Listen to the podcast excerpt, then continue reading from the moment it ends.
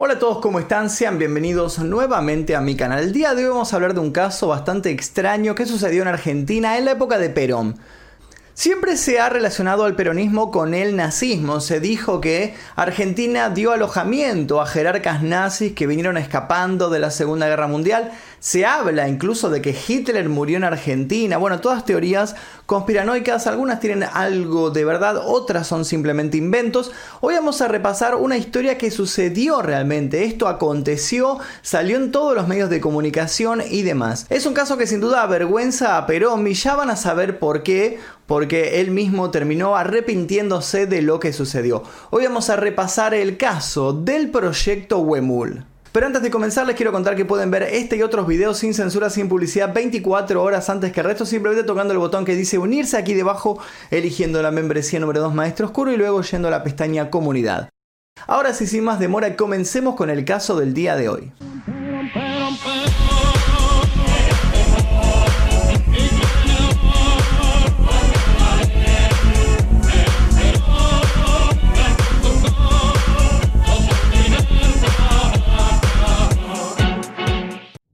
El año 1951. El 24 de marzo, Perón citaba una conferencia de prensa en la Casa Rosada y se disponía a dar una noticia que pretendía marcar un hito no solo en la historia argentina, sino en la historia mundial. El general tomaba aire orgulloso y con sus características sonrisa anunciaba algo que dejaría a todos mirándose entre sí. Sin saber si aquello se trataba de una broma o si realmente estábamos a punto de convertirnos en pioneros. Las lapiceras de los periodistas volaron con rapidez e incredulidad también para seguir las entusiastas palabras del general. El gobierno nacional había logrado textualmente la liberación controlada de energía atómica. El silencio corrió por toda la sala, el desayuno a algunos le quedó atragantado y el entonces presidente no dudó en remarcar, en el futuro la energía atómica podrá ser vendida como la leche en botellas de medio litro. Este se trataba de un proyecto hasta entonces secreto. Estoy hablando del proyecto Wemul. ¿Había Argentina de algún modo ganado la guerra nuclear entre Estados Unidos y la Unión Soviética? Inmediatamente se presentó a todo el pueblo argentino la mente tras estos logros. Un afable científico austríaco llamado Ronald Richter fue recibido con aplausos y condecorado por su notable descubrimiento. Sin embargo, sería recordado en el futuro no por ser el genio que decía ser, sino por ser un delirante paranoico. Esta es la historia de una farsa del hombre que engañó a Perón. Le había prometido energía atómica y le terminó vendiendo humo. Luego de la caída de la Alemania de Adolf Hitler en 1945, muchos jerarcas y soldados nazis buscaron huir de las manos de los aliados, sobre todo para evitar castigos que tuvieran que ver con sus crímenes en los campos de concentración. Sin embargo, no se trató de escapes improvisados, fueron viajes programados, un plan de contingencia que siempre había estado latente y que por fin se ponía en curso.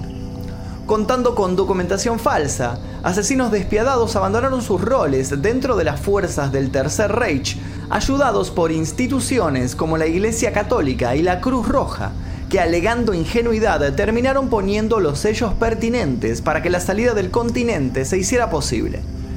Según otras teorías, la planificación del escape estuvo en manos de organizaciones secretas y muy poderosas, cuyo propósito no era otro que ese, el de reubicar a nazis o ex-nazis. Había muchos destinos posibles. Los alemanes habían tejido redes por todos los lugares menos pensados. Algunos fueron a Australia, otros a Canadá, otros a Estados Unidos, pero la realidad es que el puerto más popular fue el de Sudamérica. Y dentro de Sudamérica el país favorito para ellos fue Argentina. Se supone que el servicio secreto de la Marina y las fuerzas de seguridad alemanas ya habían entablado relaciones hacía tiempo. A cambio de información sobre sus vecinos, la tierra del fútbol, el asado y el vino permitía a espías de la SS plantar bases estratégicas a lo largo de toda su extensión. Ronald Richter permaneció toda la Segunda Guerra en su laboratorio. Aunque se declaró no nazi, terminó trabajando para Hitler y ahí hizo amistades con el famoso Kurt Tank, un prestigioso ingeniero aeronáutico que años después, cuando los dos se encontraran exiliados en Córdoba, le terminaría presentando a Perón, totalmente fascinado por lo que Richard le contaba. decía tener la fórmula para crear pequeños soles.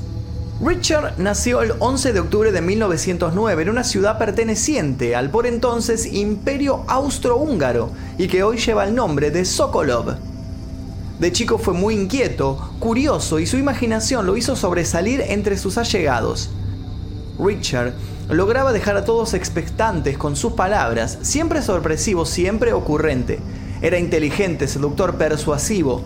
Se jactaba de un doctorado en física obtenido con distinciones en la Universidad de Carolina de Praga. Estaba en el mundo para algo grande.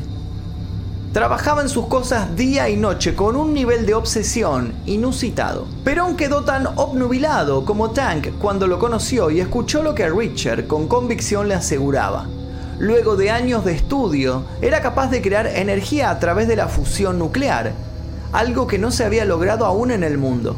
A pesar de que los conocimientos de física de Perón eran reducidos, el solo hecho de imaginarse a Argentina entre las potencias del mundo fue suficiente. Sin dudarlo, estrechó la mano del científico y le ofreció todo lo que precisara para llevar a cabo el plan. Eso fue en agosto de 1948. Para 1952, Richard estaría preso. En 1991 murió solo y pobre. Pasó sus últimos años en el conurbano, refunfuñando por lo bajo a quien quisiera escuchar que él aún tenía el secreto en su poder. La isla Huemul está ubicada en el lago Nahuel Huapi, en cercanías de la ciudad de San Carlos de Bariloche, en la provincia de Río Negro, Argentina. La isla tiene una superficie de 74 hectáreas y posee bosques de ciprés de la cordillera Icoihues. Para llegar a la isla Huemul, hoy no hay paseo turístico habilitado, pero tampoco hay restricción para desembarcar en el viejo y deteriorado muelle de madera. Muchos llegan en kayak o en embarcaciones propias. En 1992 una empresa llamada Emprendimiento Huemul se hizo cargo de la explotación turística de la isla mediante una concesión que le otorgó la municipalidad y cuyo contrato se rescindió por incumplimientos en 2004. Los senderos de la isla son recorridos a diario por residentes y turistas que son movidos por la curiosidad. Es que la isla Huemul fue el lugar elegido por Richard para montar sus laboratorios y comenzar con su titánica tarea. Richard había pensado primero en Córdoba como su centro de operaciones, cerca de donde se desempeñaba su colega Tank, pero luego lo había considerado un lugar inseguro para un proyecto de tales magnitudes. Así fue que la isla Huemul, de muy difícil acceso en ese momento, se convirtió en su gran Disneylandia nuclear, de la cual solo hoy sobreviven ruinas engullidas por la vegetación. Un panorama totalmente desolador, como si toda vida hubiera sido arrasada por una bomba atómica. Solo que a pesar de las promesas de Richard, una bomba atómica fue justamente lo que nunca hubo. Una vez que el lugar estuvo elegido, Richard mandó construir unos cuantos edificios, una casa en la cual recibía a las visitas, una despensa y una herrería, un laboratorio de química, dos grandes estructuras con paredes de 15 metros de alto, conocidos como laboratorios gemelos, dos laboratorios principales, un edificio preparado para un reactor nuclear y una usina con cinco grupos electrógenos para abastecer a los laboratorios. Hoy día en los sectores edificados hay moles de cemento y ladrillo con estructuras de hierro retorcidos, azulejos arrancados, faltantes de madera y revestimientos, grafitis, marcas de fogatas y hasta orificios de disparos en las paredes. Orificios que quedaron como souvenirs luego de que la isla en algún momento fuera utilizada por la Escuela Militar de Montaña como campo de entrenamiento y supervivencia. Algunos pobladores de la costa de enfrente aducen que el mayor deterioro de los edificios se produjo por estas prácticas y que incluso fueron los soldados quienes arrancaron las maderas de los pisos de las instalaciones para hacer fuego y calentarse por las noches. Pero no siempre todo fue decadencia en Huemul. En 1949, cuando Richard se instaló allí con un asistente, Huemul se perfilaba como la cuna en donde se gestaría algo que revolucionaría a toda la humanidad. Con esmero y sin pausa, Richard trabajó, tomó notas, hizo pruebas, se contactó con otros especialistas, siguió haciendo experimentos, se desveló sacando cálculos, llenó y llenó pizarras de datos. Por la tarde, cuando el sol caía, agarraba sus binoculares y se dedicaba a escrutar el horizonte. Estaba convencido que todo el tiempo lo espiaban para robarle sus preciados planos. El 16 de febrero de 1951, Perón por fin recibió la llamada que estaba esperando. General, lo logré. Conferencia de prensa mediante, Richter fue considerado un sabio por el poder de turno. En el Salón Blanco de la Casa de Gobierno, el sabio profesor Ronald Richter es objeto de las más merecidas distinciones con motivo de los extraordinarios trabajos que realizara, logrando la liberación controlada de la energía atómica. Y luego de haber recibido la nacionalidad argentina y frente a una Evita que lo miraba con desconfianza, recibió la medalla de la lealtad peronista y el título de doctor honoris causa de la Universidad de Buenos Aires.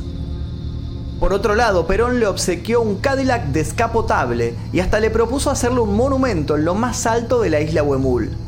El honorable científico con una falsa modestia dijo que eso todavía podía esperar. No sabía que le quedaba muy poco tiempo antes de que su figura se desmoronara completamente. Los periodistas fueron recibidos en la isla Huemul y Richter, como de costumbre, se mostró encantador y no se privó de presentar a su hija y a su gatito. Según contaba, dado que no lo habían dejado ingresar con el felino, se negó a visitar Estados Unidos. No hubo mucho rigor científico en todo el recorrido que el excéntrico hombre ofreció. En determinado momento se limitó a clavar su vista en el exterior y repetir lo que venía diciendo hacía tiempo que alguien lo espiaba desde la ladera del Cerro Otto.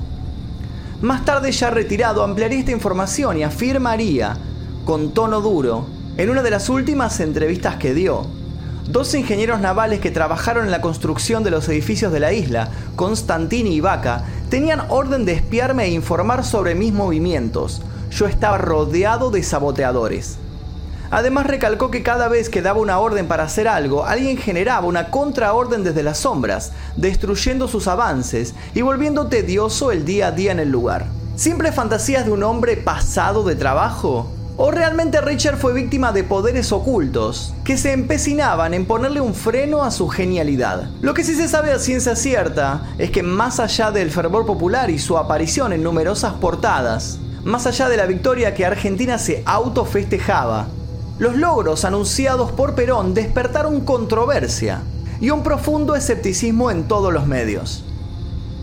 Los ámbitos profesionales de todo el globo no fueron ajenos a este escepticismo. Hans Stirring, director del Instituto de Física de Viena, afirmó de hecho que si lo que el gobierno argentino estaba comunicando era cierto, el premio Nobel le quedaría pequeño al científico. Todos coincidían en que había un 1% de posibilidades de que algo así hubiera ocurrido, pero se mantuvieron alertas, porque a veces los milagros suceden incluso en el mundo científico. Antes de ser amo y señor del proyecto Wemul, Richard solo había tenido dos trabajos oficiales.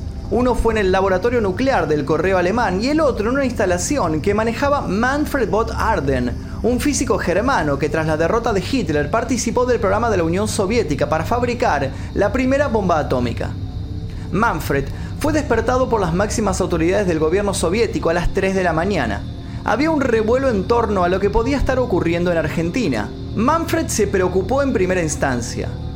Alguien se le había adelantado, pero entonces escuchó que el nombre de Richard estaba tras el asunto y no pudo más que estallar en carcajadas ante la incredulidad de sus superiores. Cuando logró contenerse aclaró que conocía lo suficiente a Richard como para saber que aquello se trataba de un malentendido o una estafa de características monumentales. Luego colgó y volvió a dormirse con tranquilidad. De un momento a otro Perón vio cómo la burla empezaba a ser moneda corriente. Se convenció de que trataban de desprestigiarlo por temor, pero tanta fue la duda que terminó creando la comisión fiscalizadora del proyecto Wemul.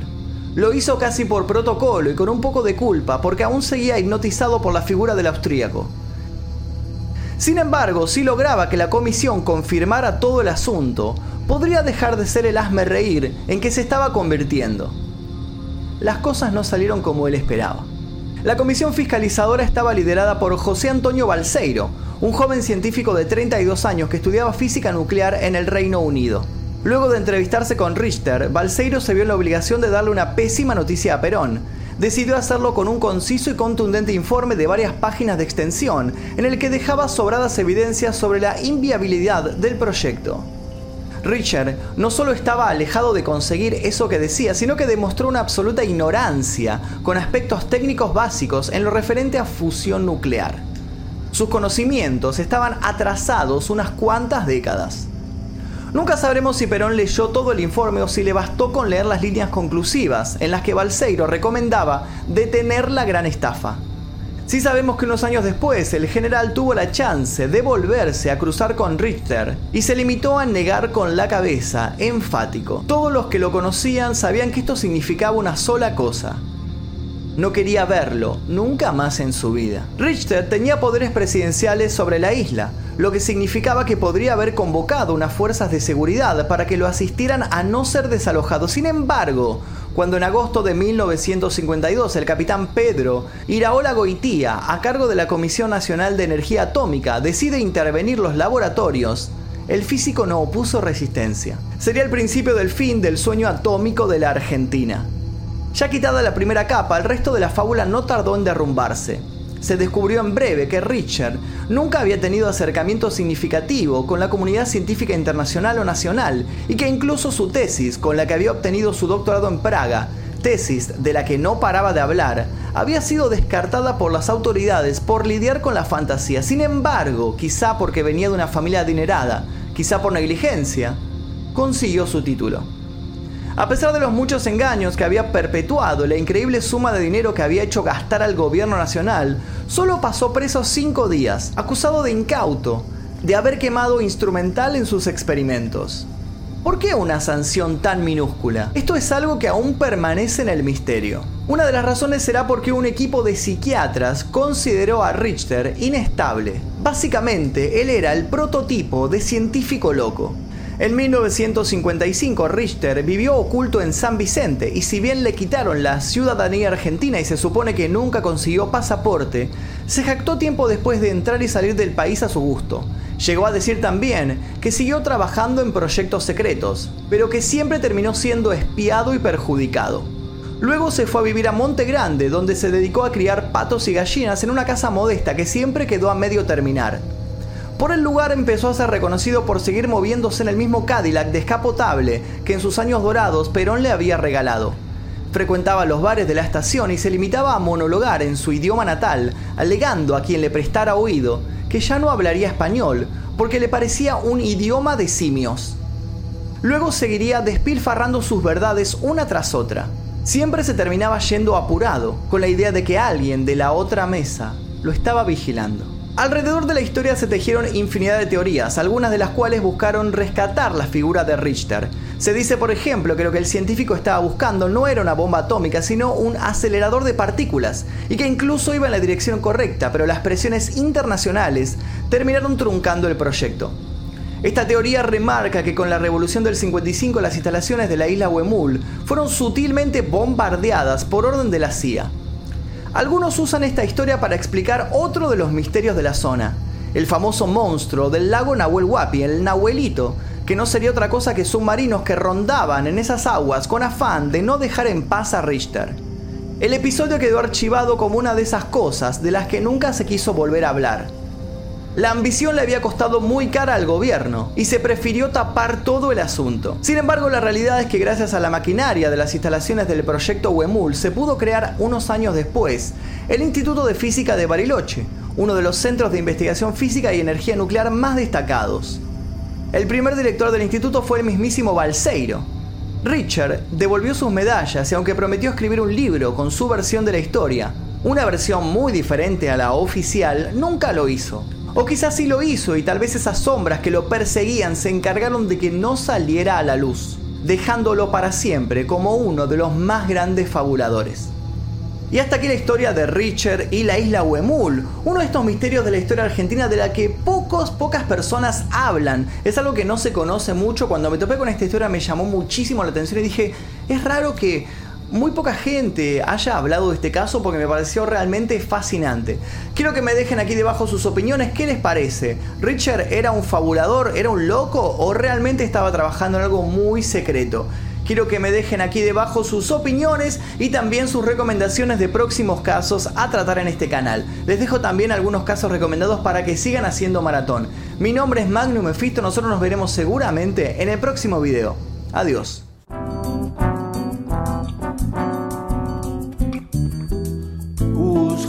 Rapazes peronistas,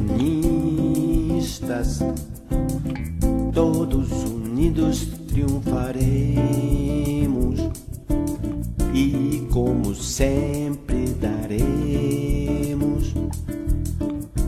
grito de coração, viva Perón, por esse grande argentino que tem sabido conquistar a grande massa do povo, combatendo o capital. Peron, Peron, você o maior, meu general, você é demais.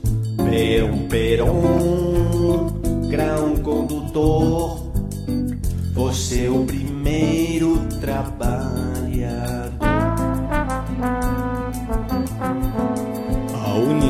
verdade